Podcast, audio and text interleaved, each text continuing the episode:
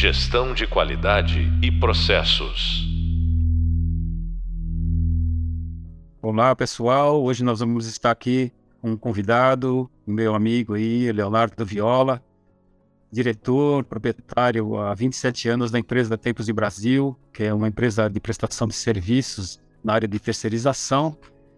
É, tenho o prazer de ter o Leonardo como um amigo e um ex-aluno aí na pós-graduação, né, formado em administração na PUC de São Paulo. Então a gente vai aí conversar um pouquinho sobre o assunto do nosso podcast, né, que vai falar sobre justamente as experiências práticas que a Tempos teve na implantação dos sistemas de gestão da qualidade que foi implantado pelas normas ISO 9000, que é objeto do nosso estudo. Tudo bem contigo, Leonardo? Tudo bem, Madureira, agradeço aí o convite, né, a parceria de sempre aí todos esses anos. E estou muito feliz aí poder contribuir e ajudar com todo esse trabalho e com esse podcast também. Pode acreditar que a alegria é, é minha também, poder ouvi-lo.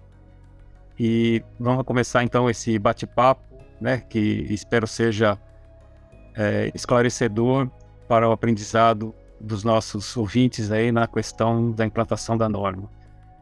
Mas antes de fazermos isso, Leonardo, eu gostaria que você desse assim uma noção de do que, que é a Tempos, que trabalho que ela faz e também quais são os principais clientes dela hoje no mercado. Certo, então nós começamos né, as atividades em 1996, né? Como o senhor disse, já faz aí 27 anos sempre nesse ramo de terceirização de serviços, né? E a gente diversificou bastante, né? Desde o, de 96 para cá, né? A gente começou com uma atividade que era montagem de grampeadores e perfuradores, né? É, lá em 96, né? Terceirizando um processo produtivo e que o cliente ele não, já não queria fazer internamente essa montagem, né? Então achava é, mais interessante terceirizar porque eram, eram 60, 70 funcionários ali que eles teriam que é, manter na sua fábrica, né? Então a gente começou nessa parte do, dos grampeadores, perfuradores e foi diversificando. É, pegamos novos clientes, né? principalmente na parte de brinquedos promocionais, direcionados para ovos de Páscoa, né? onde nós tínhamos agências né? que desenvolviam um produto né? e oferecia esse produto, vendia esse produto para grandes players, né, de, de empresas que fazem é, ovos de chocolates, né? Então a gente produzia o brinquedo, né, fazia todo o processo de injeção de plástico dos brinquedos, a montagem, a embalagem num pouch e o fornecimento para essas empresas para depois eles invasarem dentro dos ovos, né? E de lá para cá também a gente começou a trabalhar forte com injeção de plástico e decoração de peças em geral, né? Peças plásticas, né? Processos de tampografia, serigrafia, hot stamp, heat transfer, né? E, embalagens em vacuum form, né? Bandejas é, de transportes em geral e embalagens blisters, né? E de 2010 para cá a gente fechou uma parceria bem forte com a BIC, né? BIC Canetas, né? E onde nós somos o packer deles, né? Então todos os produtos que são importados da Vikings é, acabam vindo para nós, né? vem tudo a granel. E aí internamente na nossa empresa nós embalamos da forma que o consumidor encontra hoje numa, numa papelaria, né? Ela tem a, a caneta, o lápis, a borracha está embalada num blister ou dentro de um cartucho, né? Então nós fazemos essa, essas atividades, né? Então como eu disse é, é bem diversificado, né? Isso ajudou ba bastante a gente a, a, atravessar esses 27 anos aí de atividade. Legal, né? É uma experiência que praticamente em alguns momentos eu vivi com vocês, principalmente, se você me permitir, Leonardo, falar um pouquinho da The Marketing Store, que foi uma empresa americana para a qual tive a honra de trabalhar contigo e começaram a surgir aquelas noções de inspeção, liberação de lote e até fazíamos juntos aí os modelitos aí para que as meninas pudessem fazer as montagens, né? Participamos praticamente também vendo o desenvolvimento das ferramentas, de toda a cadeia de fornecimento de matéria-prima e pintura da, da Hello Kitty na época, né? Que foi fornecida aí para uh, o pessoal lá da Craft na época, né? Se não me falha a memória. Mas eu queria te fazer uma outra pergunta aí, né? Só assim no sentido da gente puxar o assunto para dentro da norma ISO. É, em que momento, assim, que você verifica que a ISO passou, assim, a ser um, uma solicitação do mercado, né? Ou seja, qual que é a experiência de vocês aí agora, né, nesse momento, com a utilização da norma ISO? Quando que isso foi dado um start? Ou seja, o cliente meio que forçou a barra, ou vocês, é, por conta própria, ao perceberem os requisitos cada vez mais estreitos do cliente, vocês começaram a procurar adequar os procedimentos, as instruções, né, tudo que vocês têm hoje aí na, na Tempos.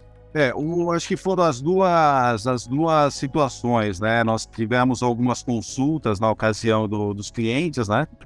E, e, a gente percebeu que seria realmente um diferencial, né? É, considerando os nossos concorrentes, né? Porque muitos dos nossos concorrentes não, não, não, não tinham certificação, né?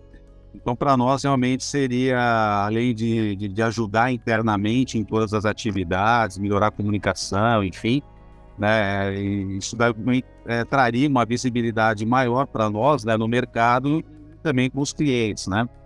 É, muitos dos nossos produtos né, que nós fazíamos, né, fazemos ainda, eram produtos direcionados para crianças, né? Então, assim, já dá para entender o tamanho da responsabilidade, né? E o quanto que a, que a, que a ISO 9000 nos auxiliou nesse processo, né, dando mais garantias a ele uh, em todo o processo, né, e também para o cliente. Legal. Eu não sei se você vai ter isso na, na tua lembrança, mas você meio que já falou um pouquinho disso.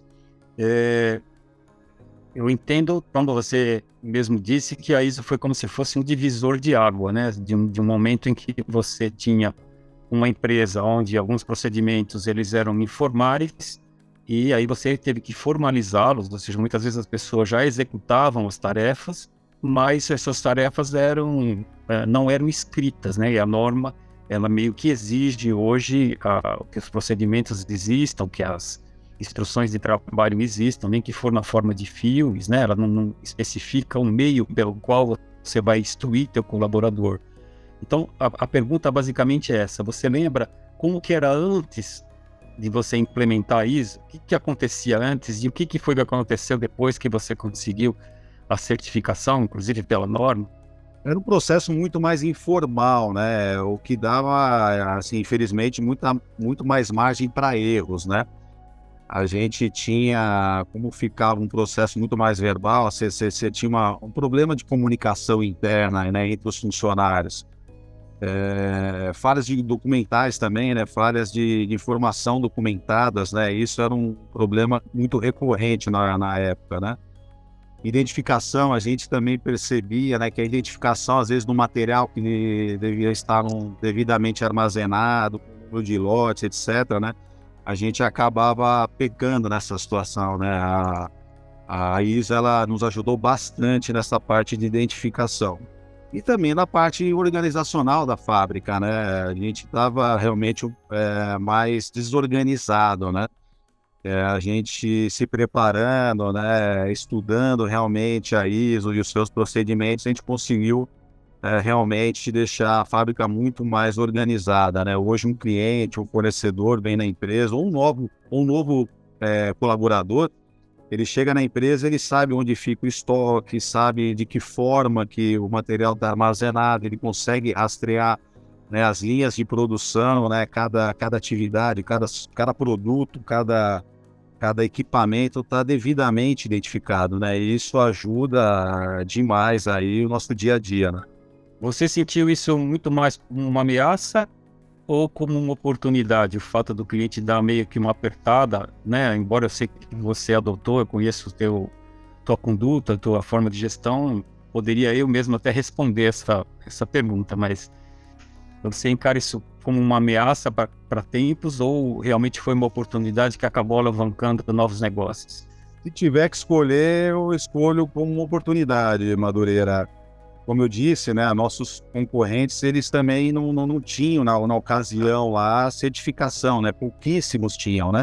Então a gente enxergou e abraçou realmente como oportunidade. Vamos sair na frente, vamos se preparar. E muitos dos nossos clientes também são empresas que são fabricantes de embalagem de cosméticos, né? Então, que acabam fornecendo para Boticário, Natura, vão determinar uma determinada embalagem.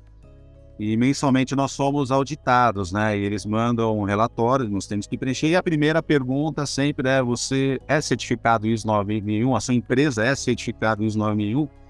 A gente responde que sim, e após essa resposta, né, eles só pedem para nós encaminharmos o, o, certificado atual, né? Então, isso aí ajudou né, bastante, né? A certificação ISO 9001 para nós ajudou bastante nessa, nessa, nessa prospecção aí de novos clientes, né? Então, por isso que a gente entende que foi realmente uma oportunidade aí para nós. Legal.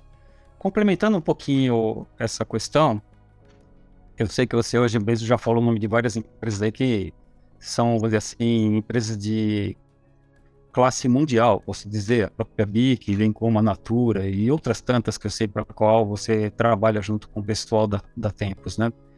É, algum aspecto é, chamou mais atenção na dificuldade da implantação dentro da, da, da Tempos, ou seja, pelo fato, às vezes, de haver uma pressão da parte do cliente, né?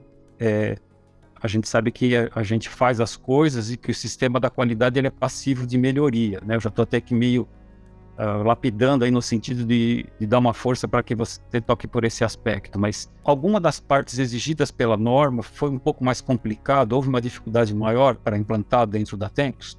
É, de início, Madureira, assim, é, nós estamos certificados desde 2013, né? Então, você imagina, né? Uma empresa de 17 anos, né? Não tinha nem atingido a maioridade ainda, né? Querendo tirar aí uma, uma certificação ISO 9001, né? Então, assim, havia realmente muitas dúvidas, né? 17 anos você acaba criando uma cultura interna que às vezes é, é difícil você quebrar. Né? Então, e muitos dos nossos funcionários, eles, é, é, somente na parte administrativa, eles vieram do chão de fábrica, né? Não, não são funcionários que vieram de outras empresas e que já tinham contato com a, com a ISO 9001, né? Então a gente teve assim que abraçar a causa e, e treinar todo mundo, é, explicar para todos o que é e o que seria, o que é a ISO, a, a certificação ISO 9001, né? E o tamanho do desafio, né? E a parceria que todos deveriam é, se comprometer. Então, assim, a grande dificuldade né, inicial foi essa, né? Fazer o pessoal entender e absorver toda essa ideia, né? E, consequentemente, a gente, né, as nossas atividades, nosso dia a dia ficaria muito mais, é, mais tranquilo, eu diria, né? Mais formatadas, né? Então, assim, o grande desafio foi esse, né? É, treinar os funcionários, né? Eles entenderem toda essa, toda essa situação né, para a gente poder realmente lá em 2013 tirar a primeira certificação. Nossa, legal, bacana. Então, como a gente está vendo, né, Leonardo, que você acabou de colocar, é, houve uma transformação da cultura da Tempos, ou seja, há necessidade de um trabalho da área de recursos humanos, vamos dizer assim, treinamento, né? E de todos os colaboradores, né? Porque a, a rigor, cada um deles é gestor de um pequeno processo dentro da organização, né? A norma ISO, ela é uma norma por processo. Né? Então, há de se mudar a forma do comprador pensar, a forma do vendedor pensar, coisas desse tipo que você bem sabe, né? E aí o que, o que vem à tona é como que você acaba hoje fazendo a, a, gestão da sua empresa através desses indicadores, né? Ou seja, como que você percebe como que a Tempos evoluiu nesses 10 anos que você está falando da certificação, ou seja, o que, que, pode se perceber que foram ganhos né, para Tempos em termos de mercado, em termos de redução de custos, em termos, termos de, vamos supor, redução do giro da mão de obra, onde você mais percebe que a ISO te ajudou na forma de gestão da Tempos? É, a parte, assim, a parte documental, isso daí ajudou bastante, né? É, é, nosso dia a dia, né? Então, hoje a gente tem uma, quando tem uma necessidade de uma produção, a gente gera uma ordem de produção, essa ordem de produção ela está toda é, rastreada com os lotes, né? Do, do, dos insumos, matéria-prima que nós compramos ou recebemos, do, recebemos dos nossos clientes, né?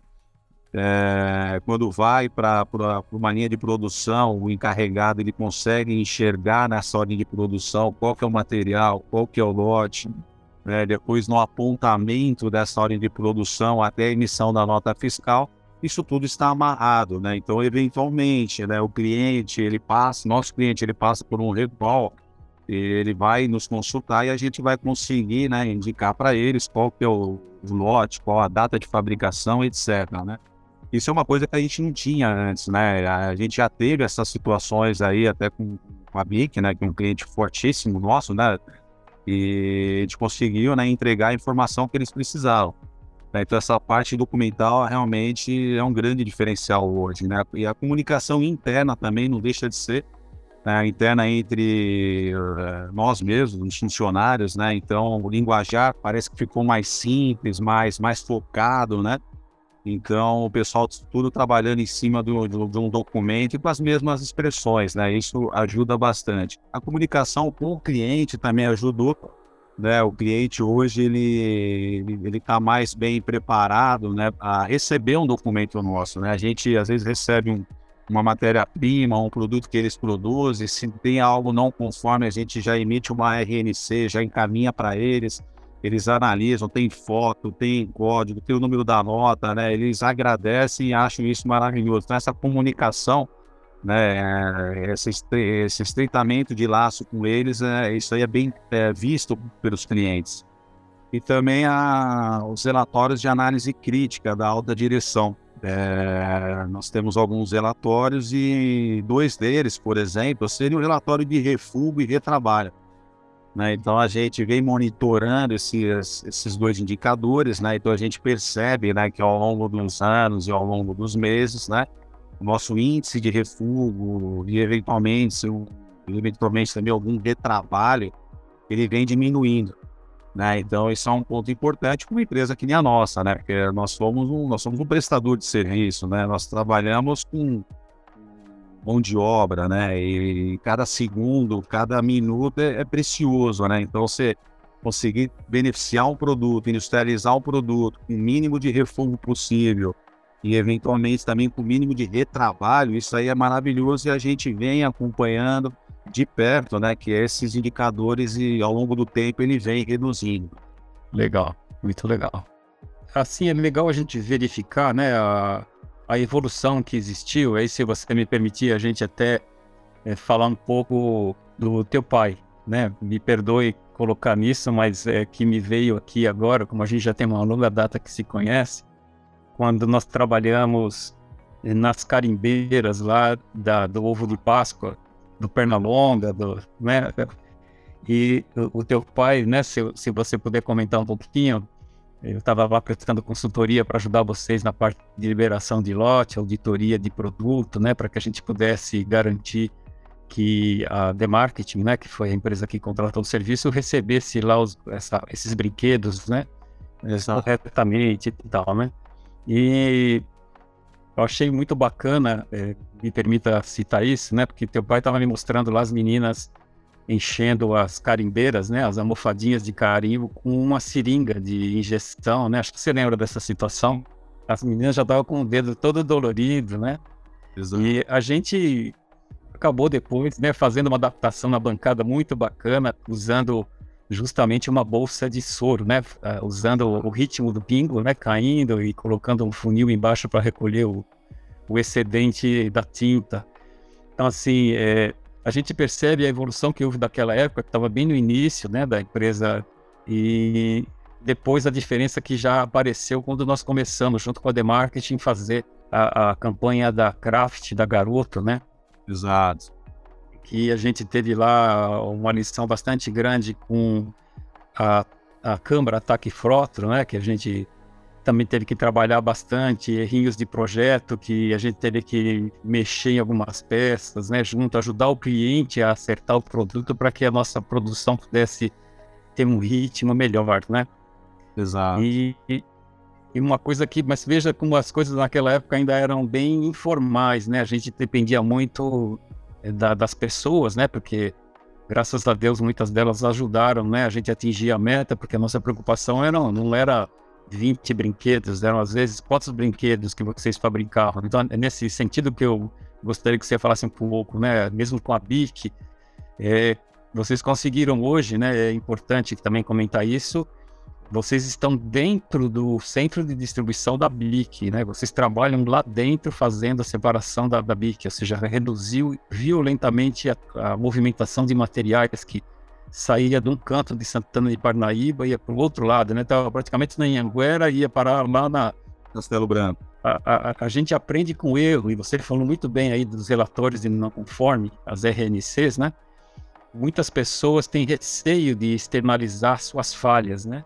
E não há como melhorar enquanto a gente não reconhece que falhou, né? E falhar é natural, é humano, mas persistir no erro é uma tremenda burrice, né, Leonardo? Ah, você tem razão.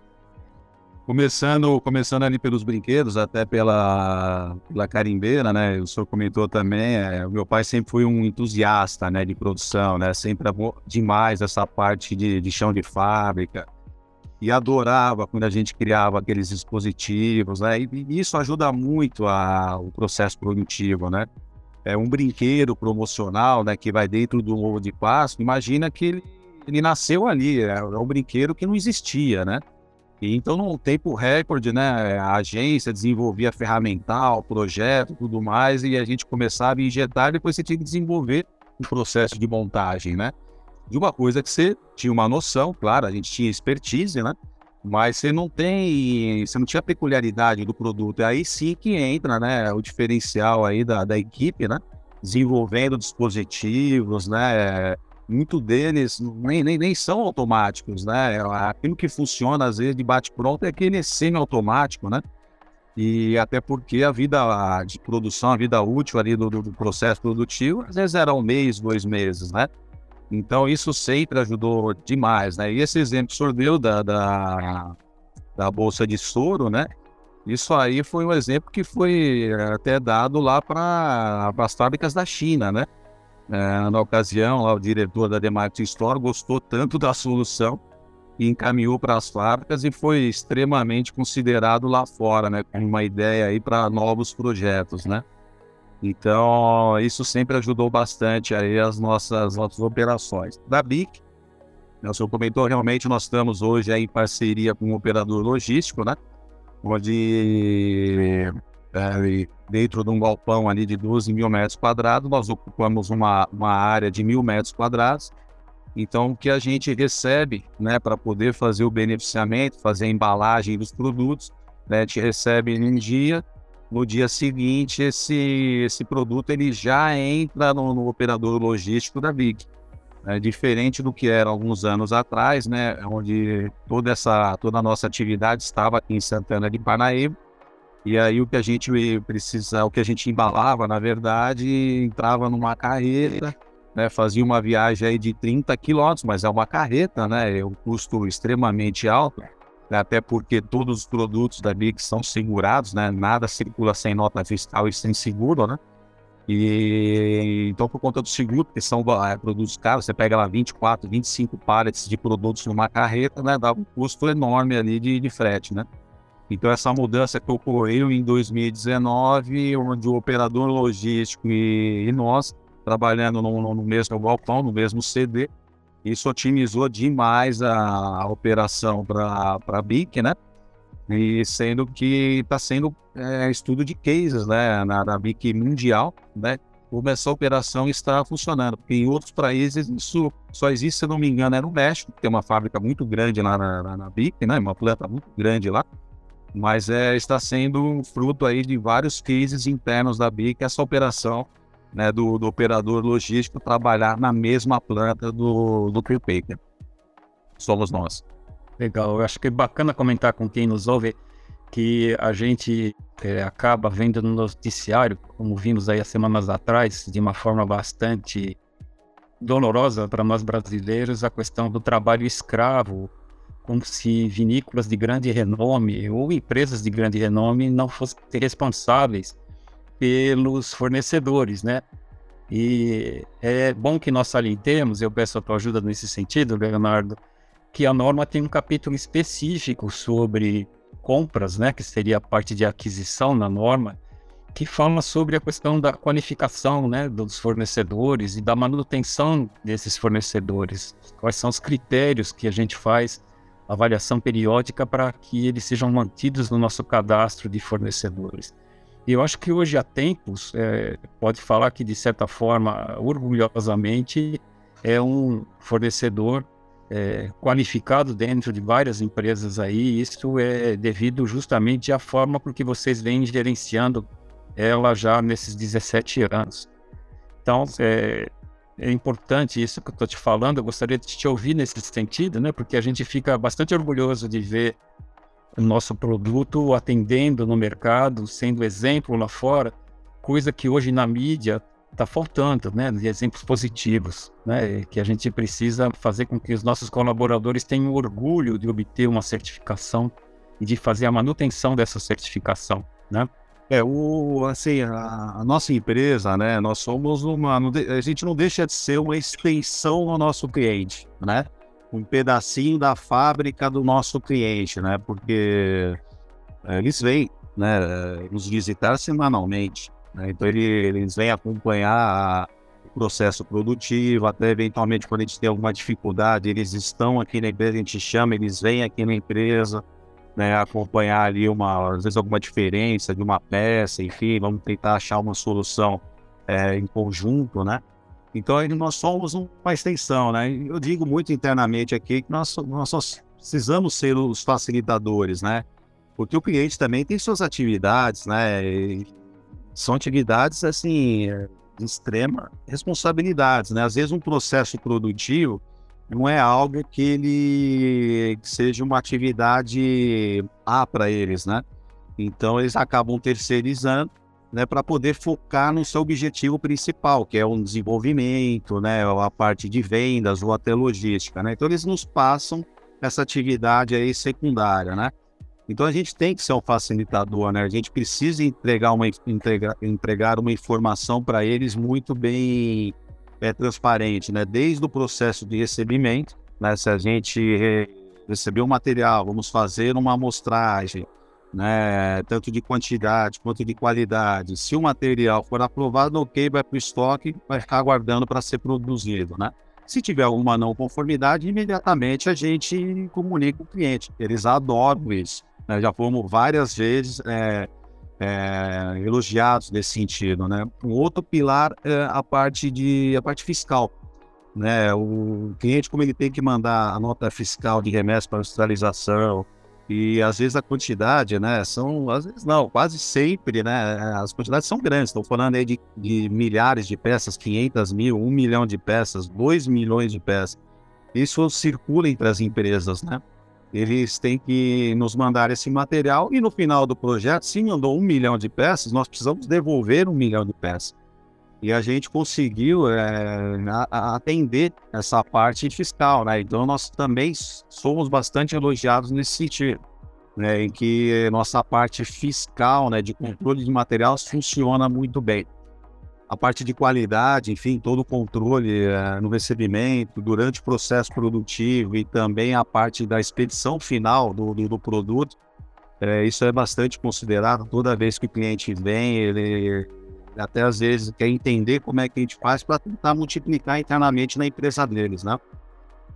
A parte de desenvolvimento, né, como a gente disse no, no início lá, desenvolvimento de produtos, de, de dispositivos e ferramental, isso daí a gente conversa bastante com clientes e eles acabam, por mais que sejam clientes grandes e estão numa condição de automatização muito maior que a nossa, às vezes a gente acaba dando uma solução aqui simples, né? E barata e que também funciona para eles, né? Então, eles é, acabam vindo aí semanalmente até para às vezes dar uma, né, dar uma estudada do que a gente está fazendo de, de bom, né? Que eles conseguem né, isso aí tem algumas, algumas, alguns exemplos, né? Em 2018 nós terceirizamos uma linha com a Pochê e essa linha lá rodava, era uma linha de produção com um poleiro, uma mesa indexadora e balava, montava, na verdade, acho que 30 mil é, peças em três turnos de produção.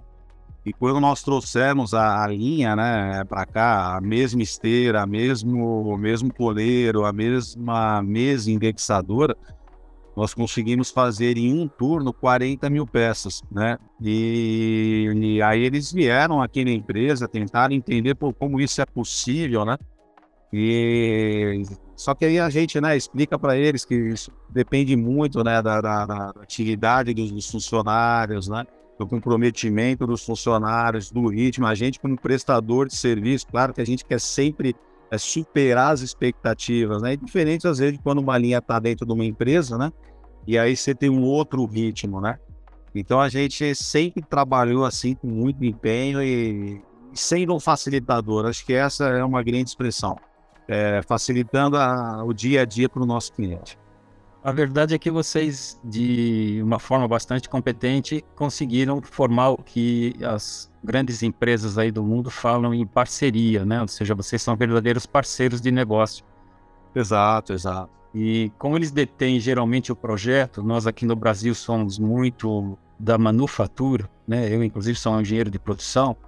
É, a gente sabe que o Brasil é meio que as mãos, né? Embora hoje a China, a Índia tem muito mais mão de obra do que a gente, né? E nosso dever é justamente fazer o que você vem fazendo aí na Tempos, a qualificação da mão de obra para que eles consigam um nível de excelência para conseguir a satisfação do cliente, né? E cativar o cliente a se manter conosco. Eu acho que esse é o, o grande diferencial que a, a Tempos conseguiu aí durante esses 17 anos.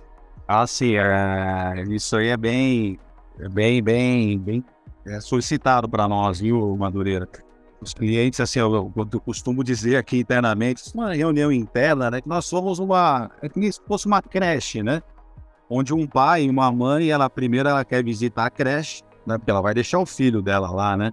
Ela vai deixar o filho, às vezes, meio período, um período, ou o dia inteiro, né? Então ele quer saber onde é que o filho vai tomar um banhozinho, vai, vai, ele quer ver onde é que é o banheiro, quer ver como é que é a refeição, e aqui não deixa de ser diferente. O cliente ele traz o produto dele para a nossa empresa. O produto dele tem que ser bem tratado aqui internamente, né? E as atividades precisam ter, trabalhar com uma certa eficiência, né? Então, eles também têm a programação deles para poder entregar para o cliente final, né? Então, assim, essa, existe uma preocupação muito grande. E, assim, nós estamos falando de grandes marcas, tá? De grandes players de mercado, né? Então, ele, ele, eles vêm, eles auditam, eles querem, querem saber como é que está armazenado esse produto, né? Se tem todo seguro aí, é, a zelar sobre o produto que vai ficar armazenado aqui, às vezes, uma semana, 15 dias, como é que vai ser? É, beneficiado isso, se tem boas práticas de fabricação, né, e se todo o procedimento foi, toda a norma, né, todo o controle de qualidade foi respeitado até o processo final de embalar o produto numa caixa e é, fazer entrega para eles, né. Então, assim, essa parte da, é, da eficiência, desse controle, realmente tem, tem nos ajudado muito aí na, na, operação. E é claro que a certificação ISO 9001 só veio a somar e, e ajuda cada vez mais aí no nosso dia a dia. Com certeza, ela além de disciplinar suas atividades, garantir a rastreabilidade, né, que você falou tanto aí do lote, né, permitir desde a matéria-prima até o produto final, saber qual que é o operador que tocou naquele produto, qual é o turno, tudo isso ajuda muito a ganhar a confiança do cliente. E ah. o cliente, a única coisa que ele não consegue transferir para tempos, e é bacana a gente comentar isso com quem nos ouve, é a responsabilidade diante do mercado. Ou seja, então não adianta dar aquela desculpa que a gente ouviu aí no noticiário. Ah, mas o órgão certificador emitiu um certificado que garantia que a barragem tal estava em ok. Aí depois de alguns dias, né, a barragem rompe e mata um monte de gente lá em Minas Gerais tem a ver com gestão ambiental, né? Mas também vem da questão dos procedimentos, né? Ou seja, antes da, da ambiental, os processos também tinham que ter controle, prevendo tudo, né? Não só o produto, mas também aquilo que sai, o efluente, né? Não é o caso da, da Tempos, ainda acho que vocês não têm a certificação da ISO 14000, mas talvez seja até objeto no futuro. Mas o que a gente percebe é que muitas vezes a primeira reação das empresas, assim como das vinícolas lá do Rio Grande do Sul, ah, mas é, foi, foi o fornecedor que falhou, ele que pôs o cara num lugar que vivia como um escravo. Mas espera um pouco, você não visitou a casa do teu fornecedor? Que é o que você está falando, né? De uma forma bastante clara que o, o cara está praticamente semanalmente na tua casa colocando o filho dele, que é o produto, lá para você mexer, né? Exato. Interessante essa analogia que você fez, porque nenhum pai gosta de ver um, um, filho criminoso, né? Ou seja, meu filho fez arte lá e machucou o coleguinha, coisa desse tipo também, né? Porque entra todo aspecto de segurança do trabalho também, que você deve ter bastante atenção com os equipamentos de proteção. Eu lembro até quando a gente começou lá, há 17 anos atrás, as sete etapas de lavação das mãos, adaptação das pias. Meu pai do céu, você lembra disso, Leonardo? Isso, lembro, lembro. Nossa, papel de mão tem que ser modificado, não pode deixar fiável porque vai entrar no brinquedo que vai tocar no chocolate. Então, esses tipos de coisa que é bacana a gente poder comentar essa experiência com essa meninada que está vindo aí atrás da gente, né? A gente, como dizia meu pai, a gente é seminovo em bom estado, eu pelo menos, né? Já estou mais velhinho. Mas é muito a gente poder ajudar a meninada falando de coisas positivas, né? Do que, que a ISO agregou nas nossas vidas e eu, como que é importante fazer a manutenção dela, né? E aí o auditor vem, dá uma checada, verifica, dá uma renovada no certificado e a cada três anos tem que fazer uma auditoria de novo, não é assim? Exato. A gente vai comentar isso depois com eles nas aulas do, do Hub Visual, né? Mas é interessante comentar contigo. Como você tem observado os auditores? Eles têm ajudado vocês a crescer dentro da, da melhoria do sistema de gestão, que os japoneses falam muito nessa palavra do Kaizen, né? A melhoria contínua. Como que esses, essas auditorias têm ajudado a tempos a melhorar ainda mais a qualidade do serviço? Sim, é, todas as auditorias, né? Se a gente está falando em 10 anos aí de, de, certificação, já passamos aí por 10 auditorias, né? Tanto com SGS ou BV, né? Uhum. E eh, em nenhuma auditoria a gente teve alguma não conformidade, né? Sempre algum ou algum, algum ajuste, algum comentário, né? Que no dia da auditoria a gente conseguia resolver mesmo, né? Ou no máximo no dia seguinte estava tudo esclarecido, né? Então, assim, eu, eu até tenho uma, uma, uma, expressão, comento muito aqui internamente, né? Que cabeça de juiz é praça que não se passeia, né? E de consultor também, né? De auditor também, né?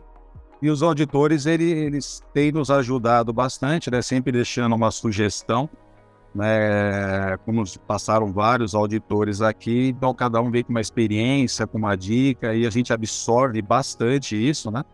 Para poder melhorar e deixar cada vez mais sólida o nosso certificado, né? Uma coisa que é muito importante também para quem está buscando uma nova certificação é fazer, é, adequar né, o ISO para o tamanho da sua empresa e talvez seja algo que a sua empresa não esteja preparada, sua equipe não esteja preparada. Então, assim, vale a pena eh, começar, né, com algo mais, mais simples, né? E ao longo do tempo, ao longo dos anos, você ir aprimorando e realmente, assim, ir, ir adequando a atividade, né? Aí você vai crescendo com o seu sistema de gestão da ISO. Legal, tem a ver muito com o Kaizen, com a melhoria contínua, né? Tá. Ricardo, eu não tenho palavras para agradecer o teu carinho de doar esse seu tempo para conversar conosco. É, agradeço muito, muito você e a todos, né, colaboradores da Tempos que a gente verifica, né, é, periodicamente, às vezes nas nossas auditorias que eu ajudo vocês fazerem. Peço que você deixe um grande abraço com todos eles, né, aqueles que ainda se lembram do, do, do Madureira, né, e faço uma última questão só para que você faça um fechamento. Se você gostaria, além do que falou, deixar alguma outra recomendação para aqueles que aqui nos ouvem, é, se você tem alguma outra coisinha para falar para que a gente faça o encerramento. Acho que o em primeiro lugar agradecer também, Madureira, como sempre aí sendo lembrado é, por você aí na, no, nas suas atividades, nos seus compromissos, enfim, pode ter certeza que eu e a equipe vamos estar sempre à disposição aí, poder colaborar, etc. Tá? Então, agradeço realmente é, de coração. E, para quem está buscando aí esse, essa, esse mundo da, da certificação, realmente começar com uma, um sistema adequado para sua empresa. Né? Não adianta querer fazer algo muito extenso, né? A, a, as normas são, são realmente complexas, acho que vale a pena você fazer algo adequado para o tamanho da sua empresa, né? principalmente para quem está começando agora. E ao longo do tempo você vai amadurecendo, vai maturando o seu sistema e, consequentemente, o, vai chegar um momento que você, o seu sistema ele vai estar tá bem atualizado e bem administrado e nas auditorias você vai passar com extrema tranquilidade aí na auditoria com os auditores. Legal. É, também agradeço aqui a todos os que participaram aí do nosso podcast, né? E também convido é, para que vocês é, consultem né, o Hub Visual, consultem também uh, o Hub de Leitura, né? Material que a gente vai deixar disponível para vocês, algum livro que eu possa depois indicar durante o meu Hub Visual.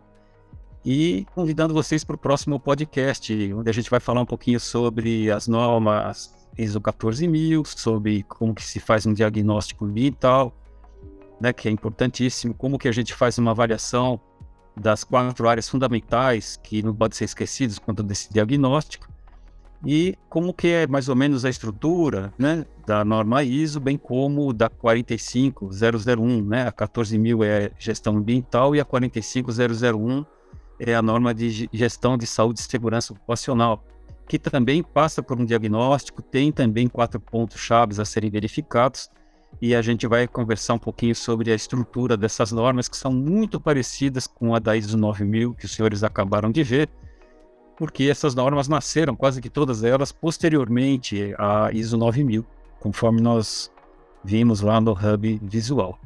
Forte abraço a todos, até a próxima. Gestão de qualidade e processos.